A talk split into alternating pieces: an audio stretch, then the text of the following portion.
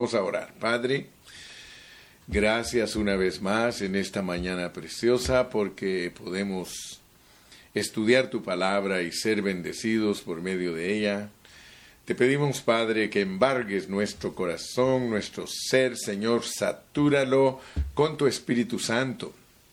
Queremos ser los que siempre te amamos, queremos ser los que tienen gratitud para ti, queremos ser los que estamos dispuestos a vivir a Cristo. Bendice a todos mis hermanos que nos están escuchando en todas partes de Latinoamérica, Señor, y de Estados Unidos. Y permite, Padre, que en este día seamos ensanchados y que crezcamos en la vida de Cristo. Señor, yo me pongo en tus manos para ser un canal de bendición para todos mis hermanos, en el nombre precioso de Jesús, nuestro amado Salvador. Amén. Muy bien, el título de hoy es un poco larguito, pero tiene mucho sentido. Pongamos atención al título porque esa lección es la que vamos a desarrollar. El título es Pablo derramado como libación. Pablo derramado como libación sobre el sacrificio de la fe de los creyentes. O sea que el sacrificio es el sacrificio de la fe de los creyentes y Pablo se derramó sobre eso como libación. Vamos a leer Filipenses 2, 17 al 18. Dice, y aunque sea derramado en libación sobre el sacrificio y servicio de vuestra fe, me gozo y regocijo con todos vosotros. Y asimismo, gozaos y regocijaos también vosotros conmigo. Aleluya. Voy a leerlo otra vez porque estos versículos no muchos predicadores los usan para predicar, pero nosotros estamos estudiando Filipenses, entonces yo he tenido que investigar todo por qué Pablo hablaba de esta manera. Y aunque sea derramado en libación sobre el sacrificio y servicio de vuestra fe, me gozo y regocijo con todos vosotros y asimismo gozaos y regocijaos también vosotros conmigo. Pablo era cuidadoso, él quería que los hermanos comprendieran que este asunto de vivir a Cristo es mutuo, o sea que tanto el líder como los hermanos que no están por el momento de líderes deben de disfrutarlo. Si alguien no es líder ahorita, puede ser que en el futuro Dios lo llame y también sea un líder, pero siempre, siempre Pablo se propone que, entendamos, que entendamos el cuerpo de Cristo. Por eso esta epístola, si ustedes se recuerdan, yo lo, la inicié hablando de que el 1.1 es una ventanita para que nosotros podamos ver el cuerpo de Cristo, una iglesia establecida sobre bases correctas. Y gracias a Dios que estamos comprendiendo entonces el pensamiento del apóstol. Aleluya. Entonces, amados hermanos, tenemos acá que el apóstol Pablo nos habla de gozo y regocijo, gozo y regocijo. Si lo leemos despacio nos damos cuenta que estos dos versículos son para expresar el gozo y el regocijo y él dice, eh, me gozo yo y gócense ustedes, me gozo yo y gócense ustedes, gócense conmigo y yo me gozo con ustedes. Entonces no cabe duda que estos dos versículos quieren mostrarnos lo que es la satisfacción. Cuando Pablo escribió Efesios, él ya tenía algunos años de estar disfrutando a Cristo. Cristo se estaba formando en él, pero cuando escribió Filipenses yo creo que él ya estaba muy cerca de terminar su carrera, tanto que él dijo que él quería magnificar a Cristo por vida o por muerte. O sea que en determinado momento él creyó que tal vez lo iban a sacrificar, lo iban a matar. Y por eso él dijo acá, dijo, conforme a mi anhelo y esperanza, estoy leyendo en el 1.20, de que en nada seré avergonzado, antes bien con toda confianza como siempre, ahora también será magnificado Cristo en mi cuerpo, o por vida o por muerte. O sea que él siempre sabía el peligro eh, en el cual se encontraba debido a que era un representante de Dios no muy grato para los políticos ni para los judíos. Entonces, movido en esa cultura, él disfrutaba a Cristo. Eh, y aquí tenemos que entender algo, porque Pablo en estos versículos se pone como, como libación. Y si nosotros no sabemos qué es libación, pues no vamos a comprender lo que él quiso decir. El hermano Carrillo se preocupa en estudiar la palabra para poderla transmitir correctamente.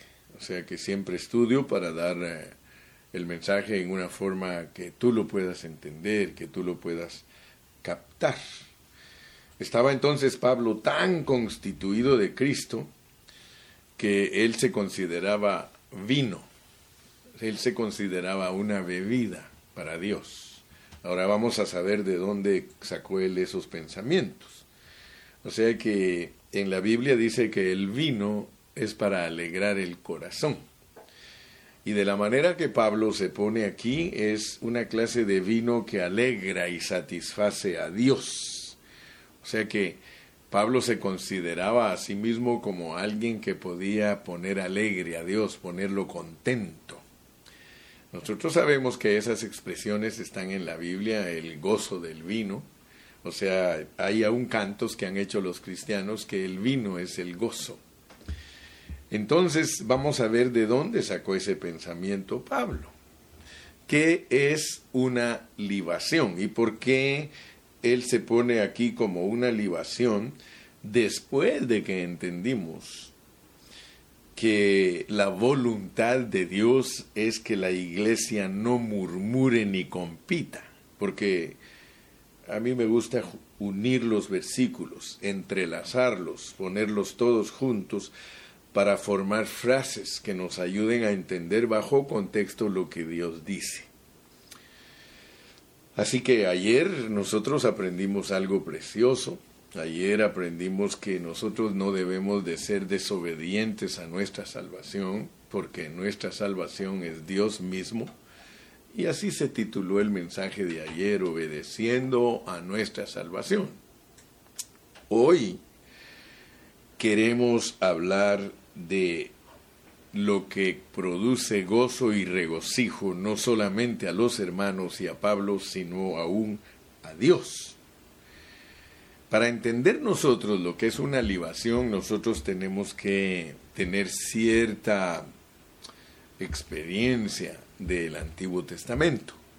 Yo quiero darle gracias a Dios porque antes que comenzara la pandemia, yo estaba desarrollando Levítico y muchos hermanos fueron bendecidos con todos esos mensajes de Levítico. Especialmente los primeros seis capítulos de Levítico hablan de las ofrendas. Entonces el apóstol Pablo, teniendo en mente las ofrendas de Levítico, él usa este lenguaje porque resulta que en Levítico al estudiar las ofrendas básicas, se recuerdan ustedes que las ofrendas básicas son el holocausto, la ofrenda de comida, la ofrenda de paz, la ofrenda por el pecado y la ofrenda por los pecados. Eh, quiero refrescarles un poquito su mente, porque si no consideramos Levítico, va a ser un poco difícil para nosotros entender a Pablo como vino, como bebida, como drink. Y nosotros tenemos que entender a Pablo como una bebida, como un vino que produce gozo, si no, no vamos a entender bajo qué contexto lo está diciendo. Allá en Levítico, cuando estudiamos las ofrendas, nosotros entendimos que cuando un ofrendante traía su ofrenda, fuera un holocausto, fuera la ofrenda de comida, fuera la ofrenda de paz, fuera la ofrenda por el pecado o fuera la ofrenda por los pecados, después de que presentaban la ofrenda, le derramaban vino encima y eso se llamaba libación. Libar es tomar, libar es disfrutar de esa bebida, esa es la libación. Entonces, el apóstol usó esa, esa figura de, de las ofrendas para hablar de lo que estaba pasando entre él y los filipenses y Dios, porque aquí en esta epístola hay algo que está sucediendo, que es, eh, hay tres, tres eh, personajes, está los hermanos Pablo y Dios. Entonces él eh, usa la foto, la fotografía de, las ofrendas para transmitirnos un pensamiento.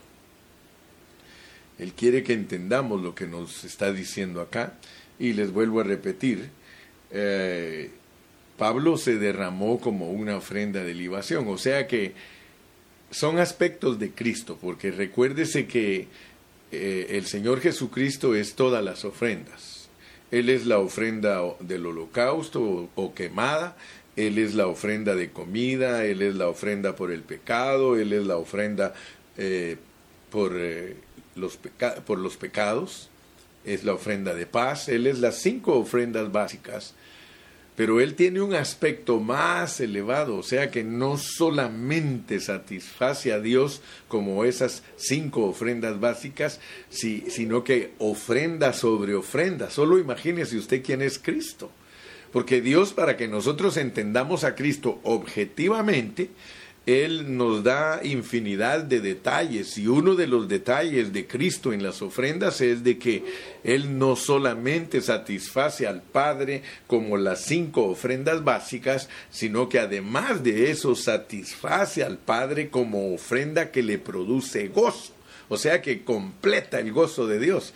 Esos pensamientos debemos entenderlos porque Pablo así los maneja, completad mi gozo. Entonces, eh, en cierta manera, cuando él habla de que le completen el gozo, si le completaban el gozo a él, estaban completándole el gozo a Dios.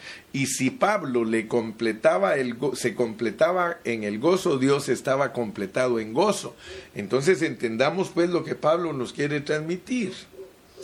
O sea que si nosotros, si nosotros, porque para nosotros Cristo es una experiencia objetivo, subjetivo, experimental. Entonces, ahora llegamos a algo muy elevado, porque si creemos que haber adquirido un nombre que es sobre todo nombre, que con eso terminamos, no hermano, Cristo es inagotable, Cristo sigue y sigue y sigue creciendo.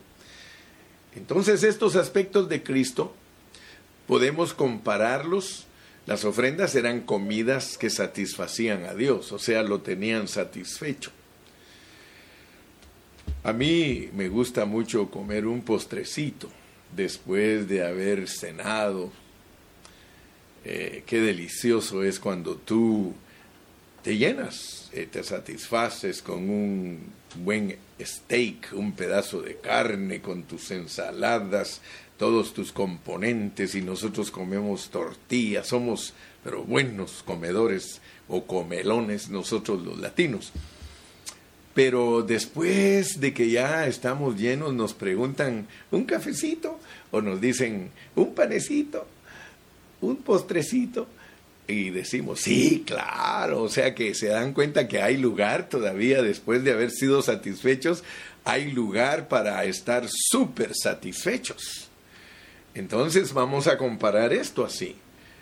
El apóstol Pablo quiere que nosotros entendamos que los aspectos de Cristo para Dios son ilustrados como una buena comida, que son las ofrendas, y un buen postre.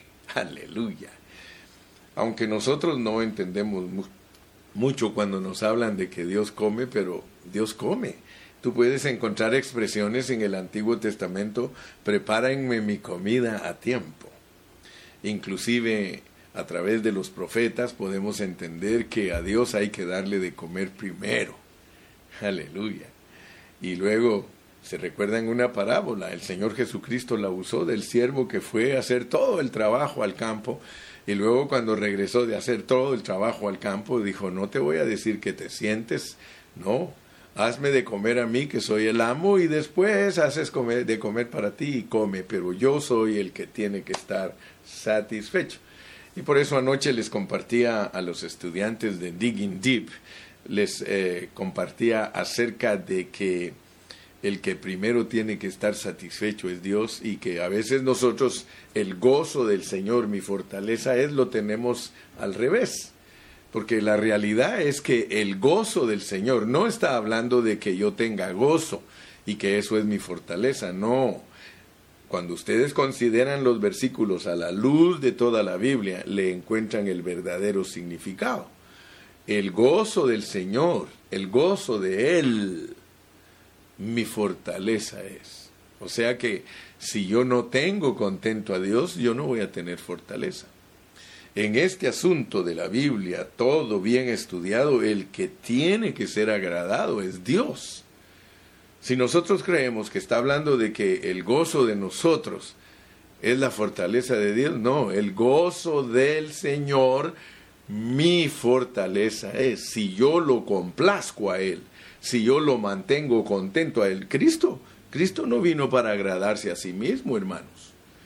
Él vino para agradar al Padre. Entonces, si nos basamos en el contexto verdadero de la Biblia, no nos vamos a perder en opiniones y conceptos humanos, porque muchos de nosotros tenemos agarrado el cuchillo de la hoja en vez del mango. Entonces, ustedes me oyen hablar mucho de esa expresión.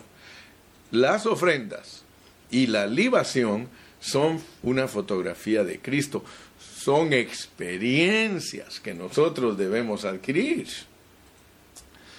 Si nosotros no venimos o nosotros no llegamos al grado de libación, nosotros no estamos disfrutando a Cristo al máximo.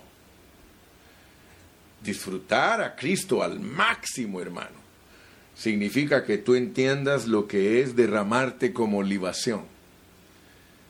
Qué precioso que seas una ofrenda para Dios, pero es más elevado ser una libación. Mi pregunta para ti en esta mañana es, ¿quisieras disfrutar a Cristo al máximo? ¿Estás dispuesto a disfrutar a Cristo al máximo? Aleluya. Fíjate, nosotros tenemos que entender lo que Dios nos está enseñando.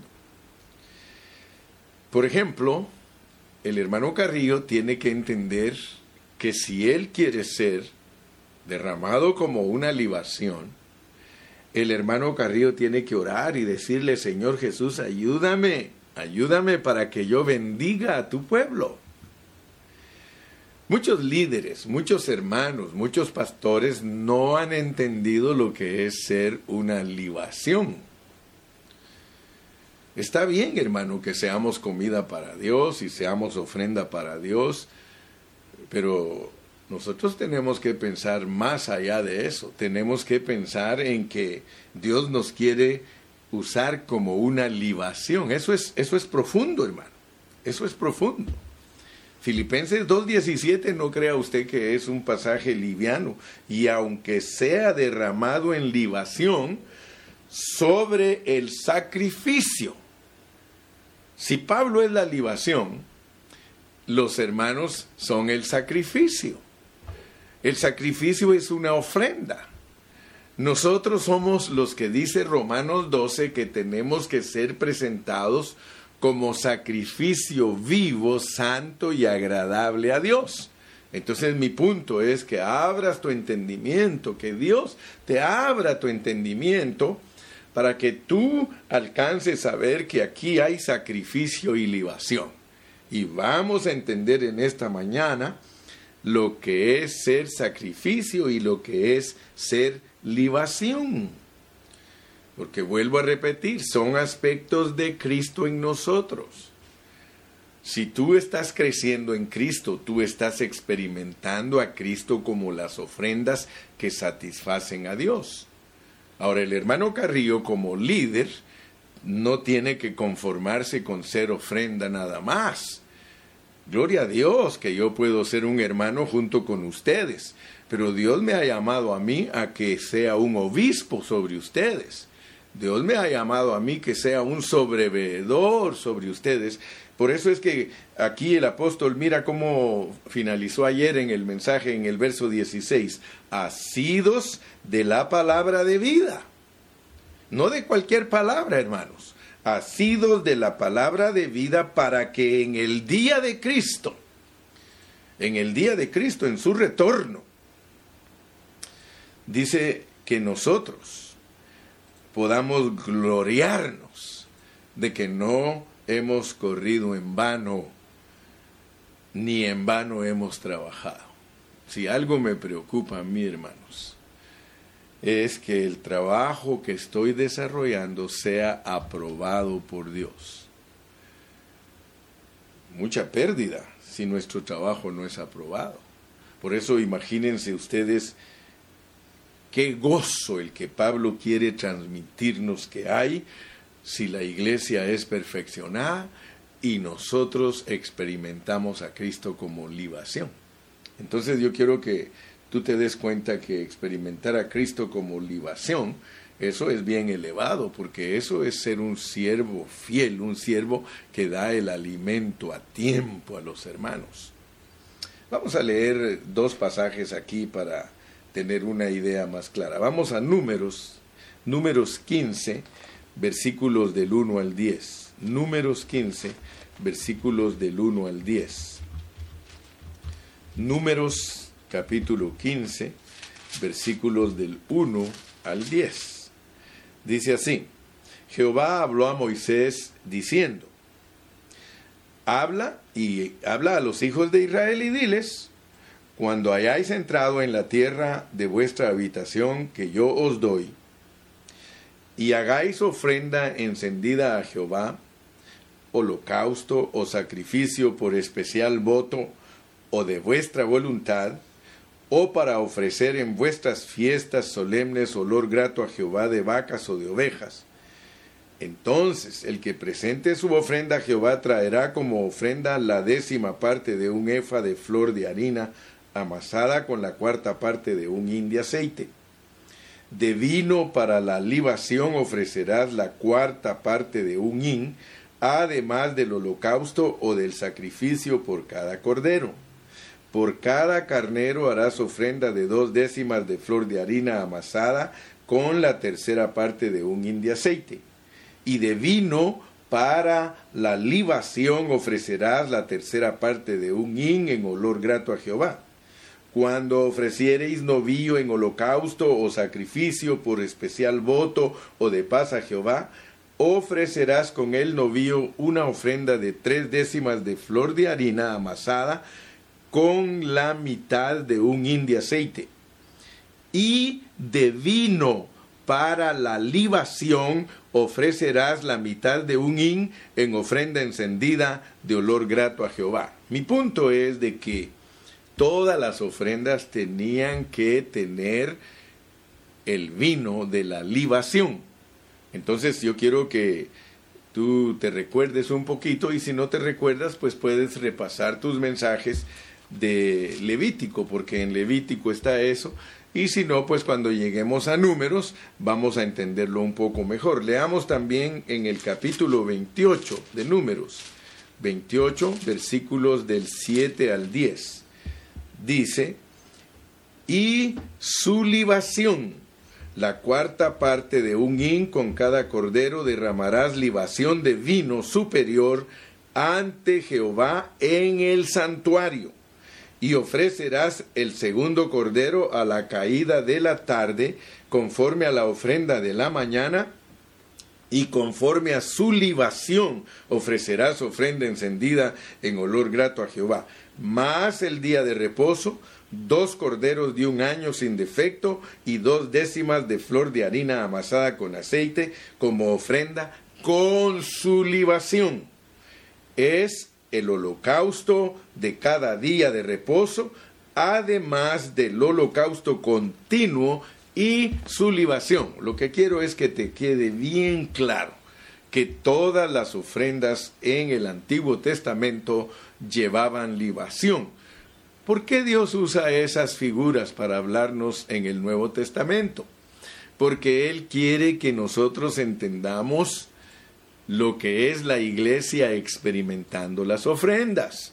Por eso cuando estudiamos Levítico te dije, si se trata de ofrenda de holocausto, esa ofrenda tipifica a Cristo como el que satisface a Dios y si ustedes se recuerdan, esa ofrenda tenía que ser del todo quemada. O sea que era la parte que representa a Cristo como el que satisface absolutamente al Padre Celestial y es el que muere por nosotros como un hombre perfecto y santo que nadie de nosotros puede ocupar el lugar de ofrenda de holocausto, sino que solo la puede disfrutar. Y así sucesivamente no puedo darles todos los detalles de las ofrendas porque entonces se me va a ir todo el tiempo solo hablando en el Antiguo Testamento y las ofrendas y no vamos a, llegar al punto de la aplicación porque lo que más nos conviene a nosotros es finalizar esta mañana con una aplicación correcta de lo que son las ofrendas y la libación porque Pablo metió ese concepto aquí. Entonces aquí podemos ver que la libación siempre acompañaba a las ofrendas básicas. Si las ofrendas básicas eran presentadas sin, sin, libación, era que el ofrendante era pobre. O sea que sí se podía presentar las ofrendas sin libación, pero era porque el que las ofrecía era muy pobre. Y eso significa que no tenemos experiencia de Cristo en esa área. Entonces, eh, los, los, predicadores nos ve Dios como personas que, que somos libación. Hermano, es muy importante, si tú eres predicador, es muy importante que te esfuerces, que seas diligente, que dejes que Dios te use, porque tienes que ser derramado sobre los hermanos. O sea que Dios te pone como el postre, pues no es que seamos mejor, el postre no es mejor que la comida. Está la idea es de que todos juntos somos los que satisfacemos a Dios. Tanto la iglesia como el hermano Carrillo experimentando a Cristo como las ofrendas y la libación, los dos somos presentados ante Dios agradándole. Bendito sea el nombre del Señor. Entonces, el que, el que la presenta eh, era una libación en sí mismo. O sea que nosotros nos podemos presentar en los sacrificios, en lo que corresponde a nosotros, podemos presentarnos como ofrenda, pero hay una parte que solo Cristo la llena, pero nosotros lo experimentamos. Por ejemplo, el perdón de nuestros pecados, esa ofrenda por el pecado, eh, hay una parte que, que le corresponde exclusivamente a Cristo, porque solo Él puede morir por los pecados de nosotros, pero nosotros experimentamos a Cristo como nuestro Salvador. O sea, Él es la ofrenda por el pecado y nosotros lo disfrutamos. Nosotros no podemos ser ofrenda por el pecado, porque nosotros somos pecadores, pero Él que es perfecto, y aquí está el concepto en el capítulo 2, que le dio un nombre sobre todo nombre, por eso eh, Pablo está enfocado en Cristo como la ofrenda. La cruz es el altar de las ofrendas y Allí se presentó Cristo en la cruz como la ofrenda que satisface a Dios y nos muestra que Cristo como ofrenda es alguien que tiene un nombre que es sobre todo nombre y por eso se debe de doblar rodilla ante Él de los que están en el cielo, en la tierra y debajo de la tierra, porque esa, esa, esa figura, ese trabajo que hizo Él, no lo puede hacer nadie. Pero ese Cristo tan glorioso nos es metido adentro de nosotros y es nuestra vida. Entonces nosotros no solo tenemos todo lo que Cristo logró para bendecirnos, sino que tenemos todo lo que Cristo es para experimentarlo. Me explico, ¿verdad? Entonces, basado en ese pensamiento, es que Pablo pone a la iglesia como las ofrendas y a él y él se pone como libación para transmitirnos la realidad de lo que estamos haciendo como iglesia. Ahora, quiero decirles que esto de ser libación no es algo del alma o de la carne, sino es Cristo como vino, como gozo para el Padre. Es la satisfacción que Cristo le produce al Padre experimentada por nosotros. Porque si nosotros vivimos a Cristo, nosotros podemos vivirlo a esa altura. Entonces nunca se les olvide que la libación en el Antiguo Testamento es tipo de Cristo como el que le produce gozo al Padre. Aleluya. Entonces, todo lo anterior, todo lo que hemos considerado de Cristo, eso debe de ser real y debe de ser experimentado por nosotros. Por eso, haya pues en vosotros este sentir que hubo también en Cristo Jesús. Experimentar a Cristo como Él era, como Él es.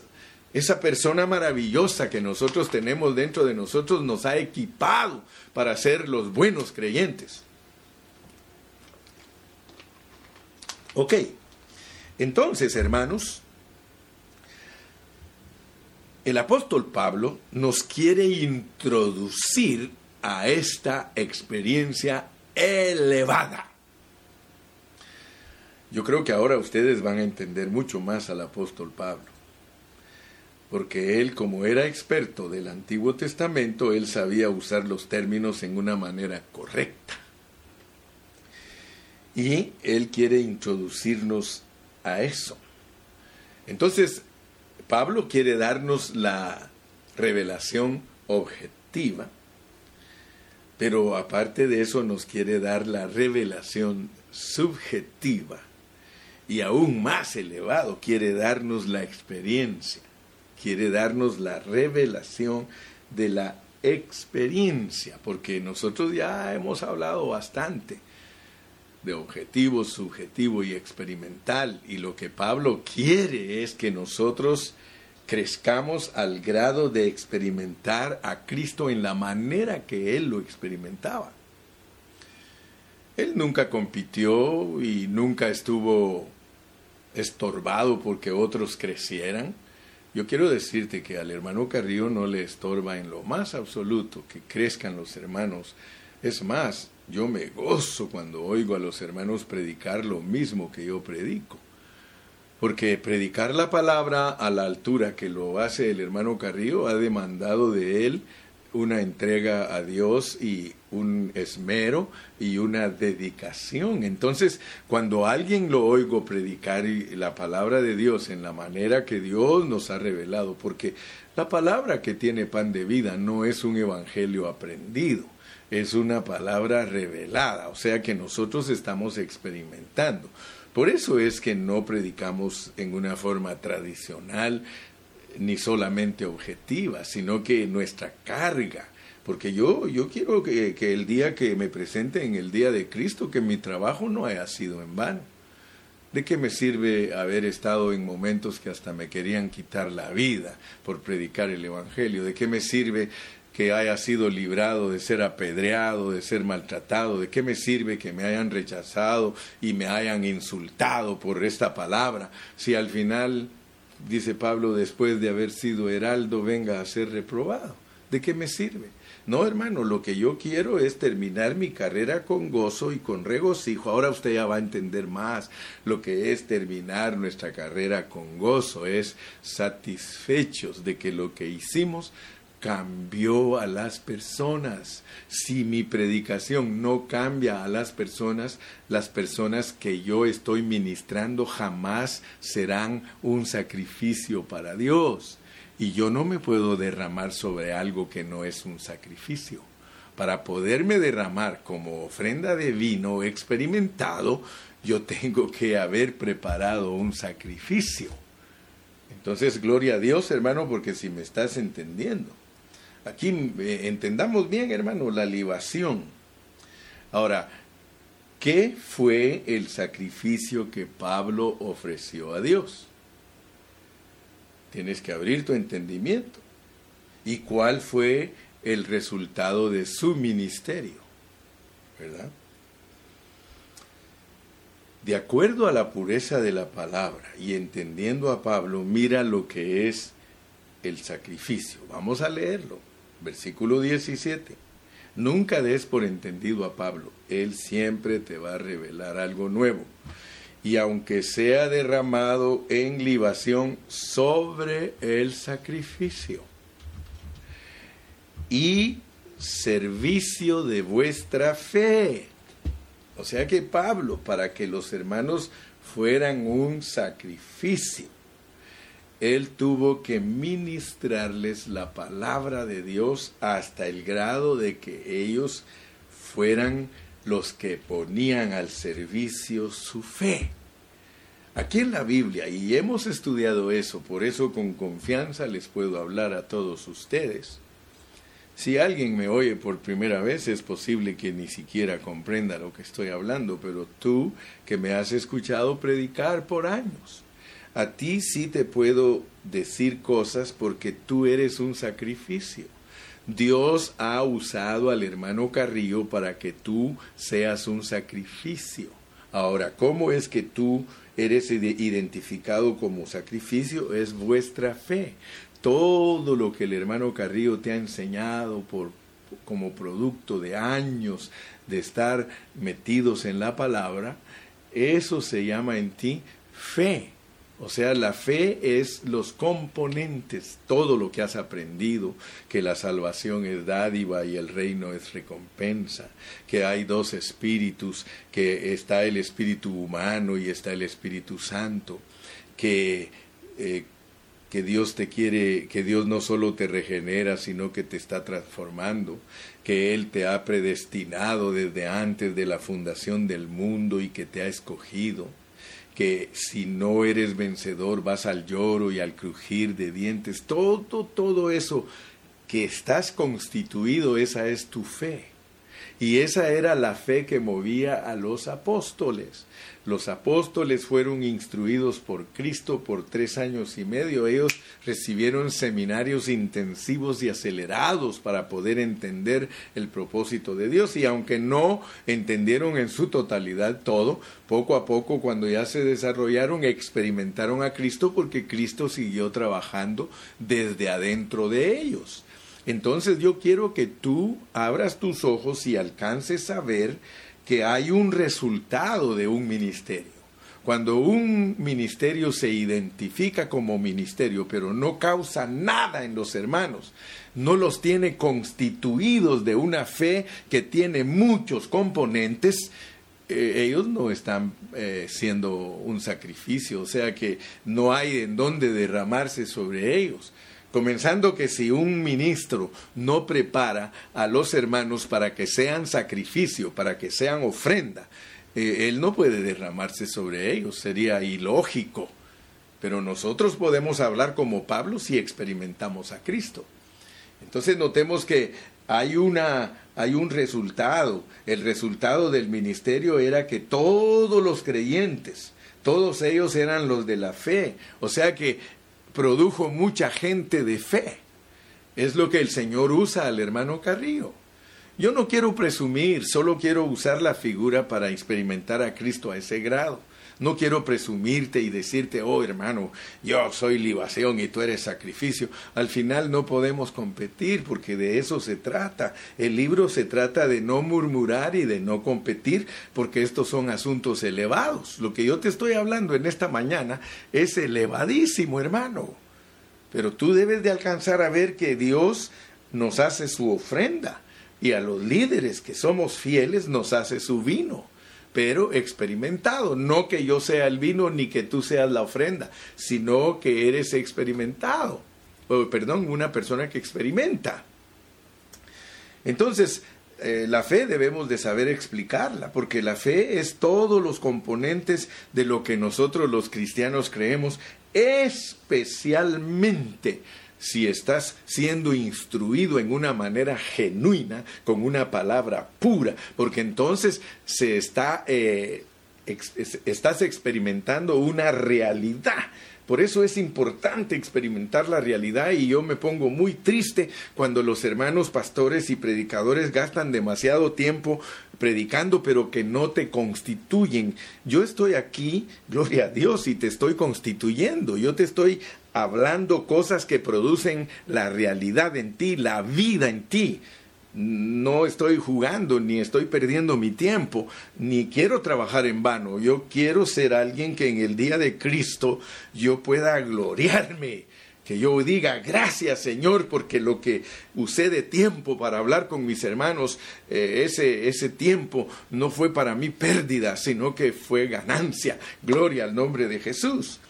Entonces, yo quiero que tú veas que aquí eh, la fe es el producto del ministerio de Pablo. Y gracias le doy a Dios porque muchos, a pesar que no me quieren, a pesar que me odian o me envidian tal vez porque los hermanos me quieren, porque yo constituyo a los hermanos. O sea que donde yo voy y predico la palabra, les digo, ok hermanos, apriétense el cinturón, amárrense bien el cinto, porque vamos a estudiar la palabra y vamos a ser constituidos y vamos a entender lo que Dios quiere de nosotros. Y ahí estoy pues dando palabra, dando palabra, dando palabra y dando palabra. Ese es el resultado del ministerio y por eso muchos hermanos están a la expectativa. Yo no estoy para multitudes, yo estoy para una manada pequeña que tiene hambre.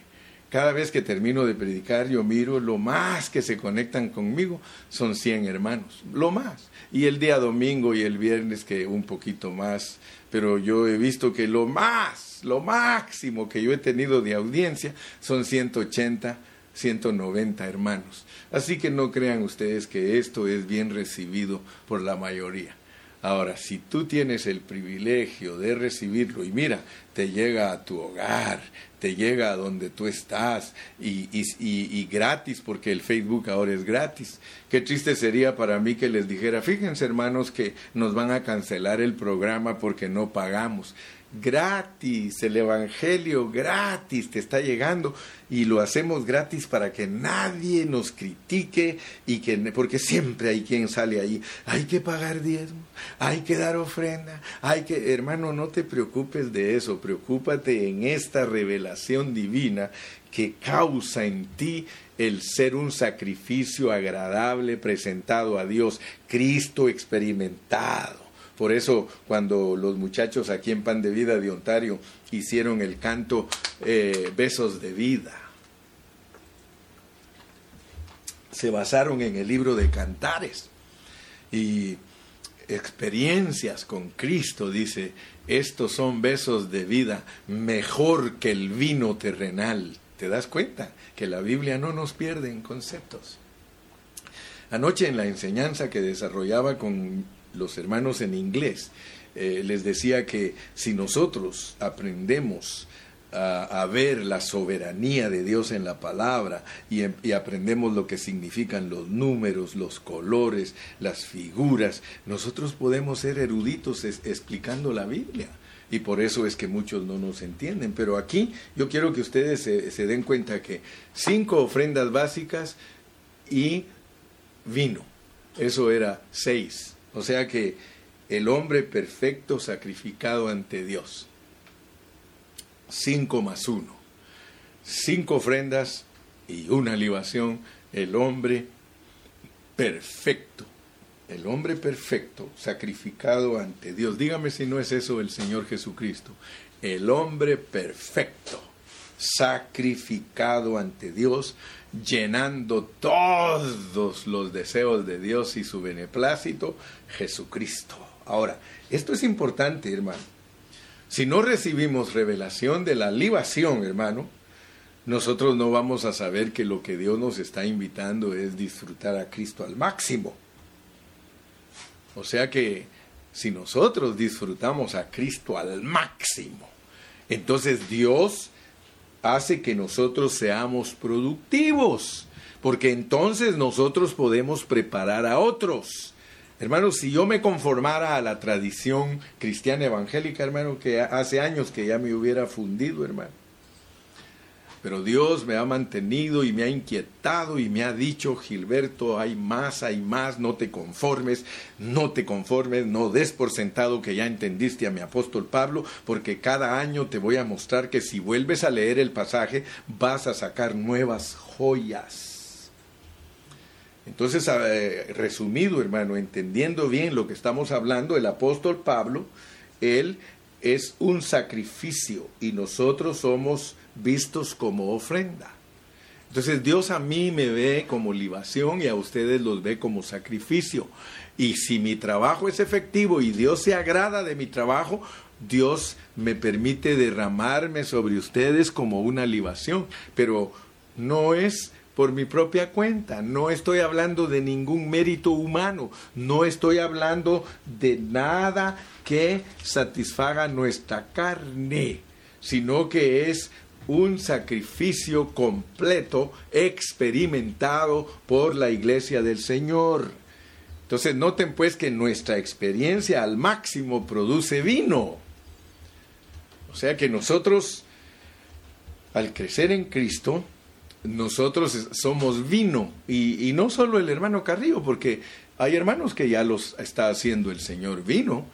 O sea que Dios nos usa por un tiempo a nosotros para preparar y, luego a nosotros Dios nos prepara. O sea que en determinado momento nosotros los pastores mismos hemos sido sacrificio.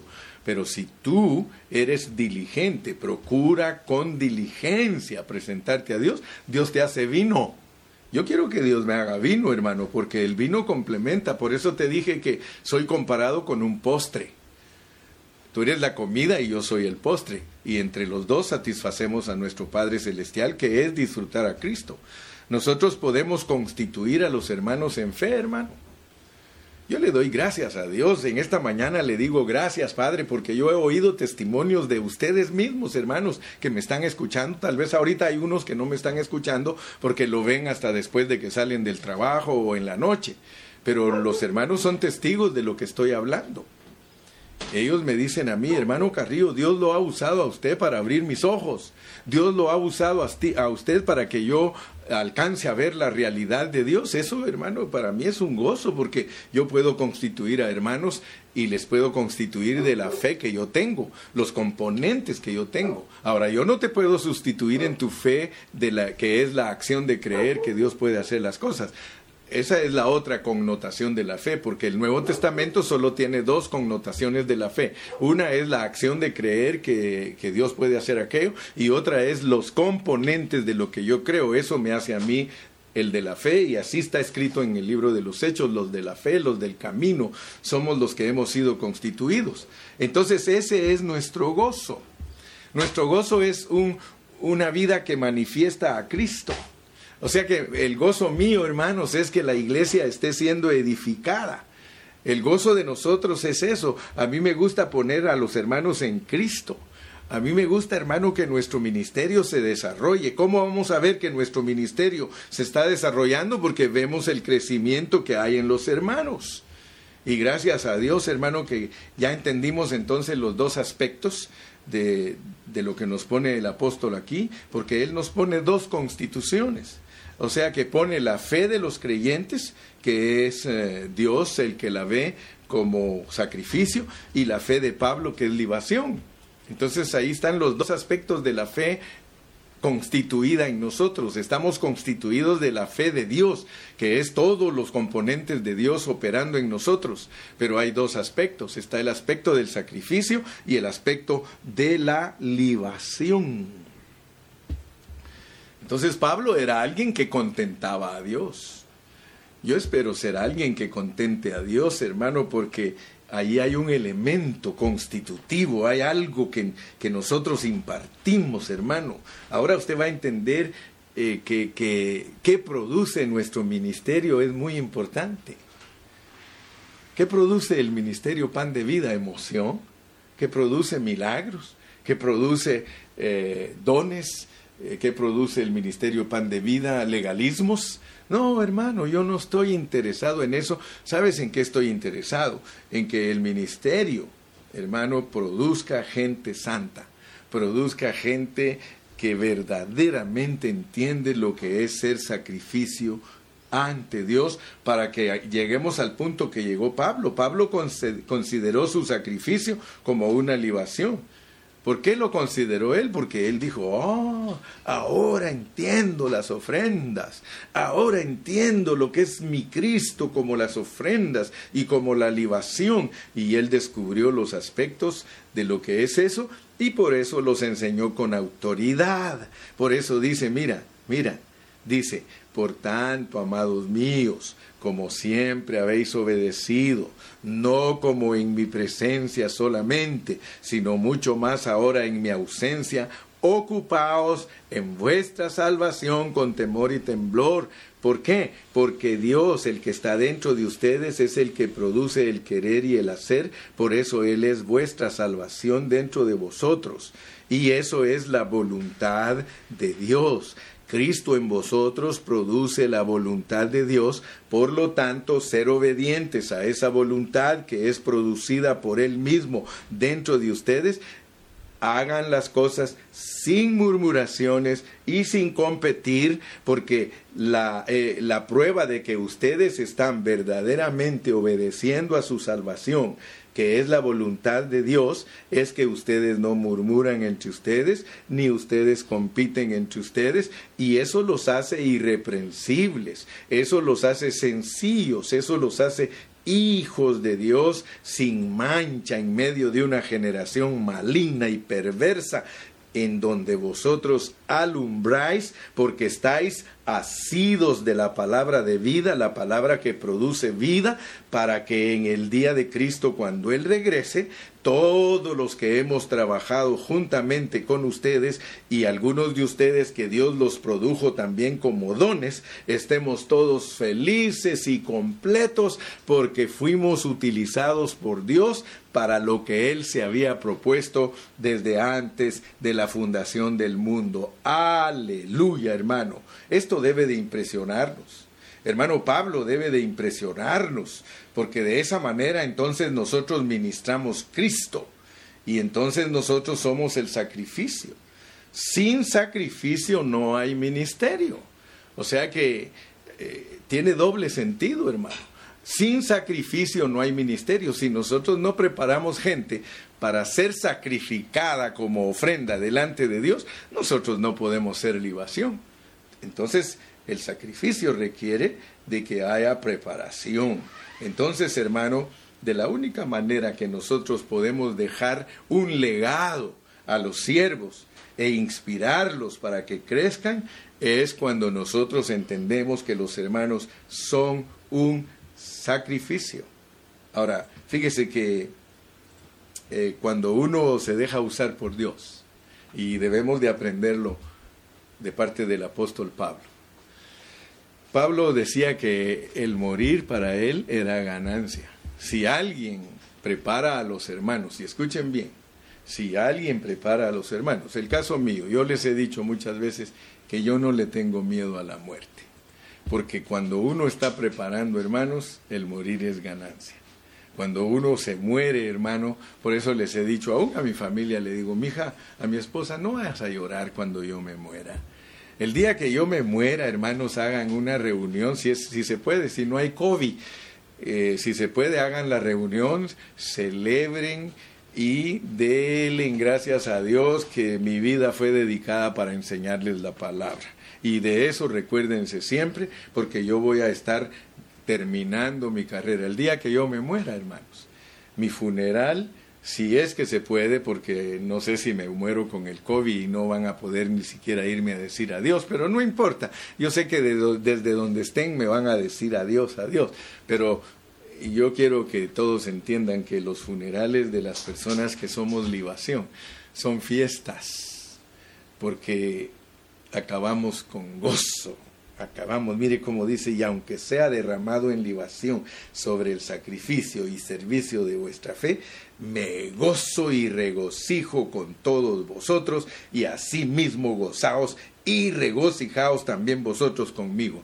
Hermano, cuando uno termina su carrera después de haber dedicado toda su vida a predicar un evangelio genuino, porque eso sí te digo, Qué triste es morir como siervo de Dios en que no constituyó a la gente en sacrificio para Dios. Qué triste, hermano. Muchos ministros se mueren después de 20, 40 años de predicar y no constituyeron a la gente. Es más, ¿qué se puede decir de esos predicadores que se enriquecieron con el Evangelio, hermano?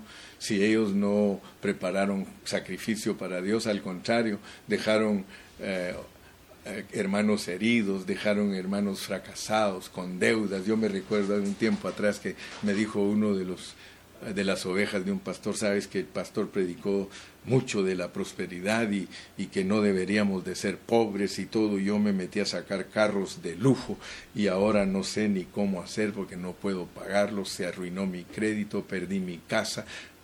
Ah, hermano, eso se llama predicar un evangelio distorsionado, un evangelio falso, porque el Evangelio verdadero nos presenta para ser sacrificados delante de Dios, sacrificio y ofrenda y libación.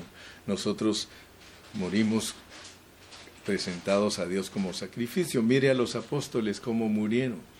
Ellos todos murieron como un sacrificio, literalmente. Entonces esto no solo es una teoría, no es algo objetivo, es experimental. Si en caso a nosotros nos vienen momentos difíciles por ser cristianos, no se preocupen. Ya el Señor nos ha quitado el amor a las cosas materiales. Así que, hablando en plata pura y para finalizar este pensamiento, el martirio se vuelve regocijo cuando uno ve a los hermanos crecer y ser transformados. Pablo se gozaba de ver a los hermanos transformados y él decía, yo estoy preso aquí, estoy sufriendo, pero oigo que allá afuera ustedes están regocijándose y gozándose y el Evangelio avanza y la gente se entrega porque a todos los maltratan. Quizá algunos de ustedes no han sido maltratados al grado que yo he sido, decía, pero ustedes también están siendo participantes del sufrimiento del Evangelio. Suframos todos juntos porque nuestro, nuestro martirio, nuestra muerte, que nos asesinen, que nos eh, cuelguen, que nos crucifiquen, eso, eso es regocijo para nosotros. Queremos morir felices, sí. Imagínense cómo murieron los apóstoles, quemados, aserrados, maltratados y gozándose. Esteban dice que cuando lo apedrearon se abrió el cielo y salió una sonrisa de su rostro, apedreándolo. Imagínese que te estén llegando las piedras y que tú estés riéndote. Eso para muchos es locura, pero es la locura del Evangelio. Gracias a Dios. Padre, gracias porque en esta mañana nos has enseñado lo que es el sacrificio y la libación. Gracias que has abierto el entendimiento de mis hermanos para que ellos se puedan dar cuenta, Señor, que Filipenses es una epístola tan preciosa, tan especial, y que el pensamiento del apóstol es que disfrutemos a Cristo, que experimentemos a Cristo. Para mí el vivir es Cristo es el momento de magnificarte, oh Cristo, en nuestros cuerpos, sea de por vida o sea de por muerte. Si nos toca morir por ti, moriremos felices. Y si nos dejas viviendo, pues nos vamos a estar regocijando. Gracias, Padre, en esta mañana. Bendigo a mis hermanos en el nombre precioso de Jesús y el pueblo de Dios dice, amén y amén. Hasta mañana viernes a las siete y media de la noche. Que Dios te guarde.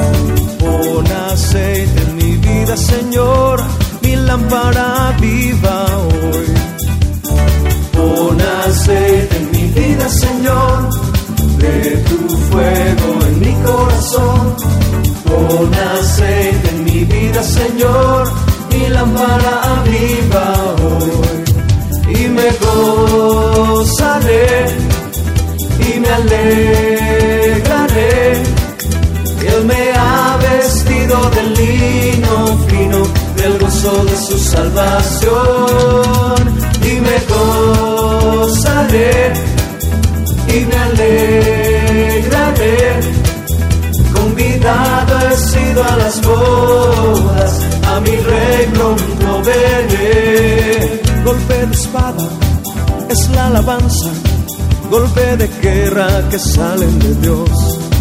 Cantos de gloria traen la victoria en la batalla del pueblo de Dios. Y cada golpe de la espada de Dios es con pandero, con trompeta y tambor.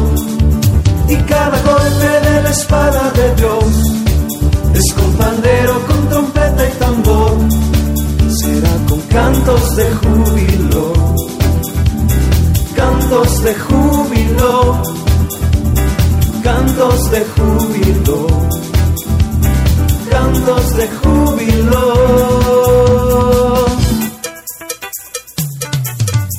Y me gozaré